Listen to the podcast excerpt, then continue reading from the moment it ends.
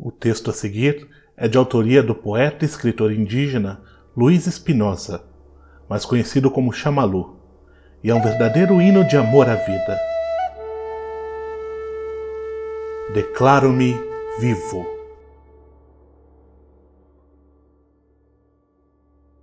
Saboreio cada momento. Antigamente me preocupava quando os outros falavam mal de mim. Então, fazia o que os outros queriam e a minha consciência me censurava. Entretanto, apesar do meu esforço para ser bem educado, alguém sempre me difamava ou me entendia errado. Como agradeço a essas pessoas que me ensinaram que a vida é apenas um cenário. Deste momento em diante, atrevo-me a ser como sou. A vida me ensinou que somos todos iguais. Sou guerreiro a minha espada é o amor. O meu escudo é o humor. O meu espaço é a coerência. O meu texto é a liberdade. Perdoe-me se a minha felicidade é insuportável, mas não escolhi o bom senso comum.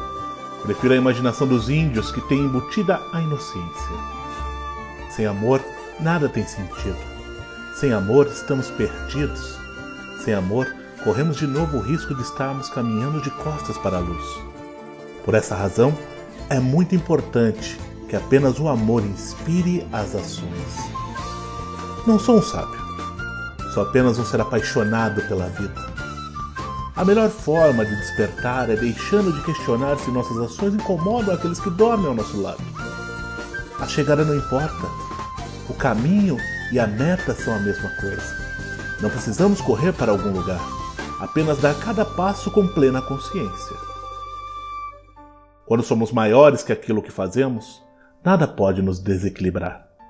Porém, quando permitimos que as coisas sejam maiores do que nós, o nosso desequilíbrio está garantido. É possível que sejamos apenas água fluindo. O caminho terá que ser feito por nós. Porém, não permitas que o leito escravize o rio. Ou então, em vez de um caminho, terás um cárcere. Amo a minha loucura, que me vacina contra a estupidez. Amo o amor que me imuniza contra a infelicidade que prolifera, infectando almas e atrofiando corações. As pessoas estão tão acostumadas com a infelicidade que a sensação de felicidade lhes parece estranha. As pessoas estão tão reprimidas que a ternura espontânea as incomoda.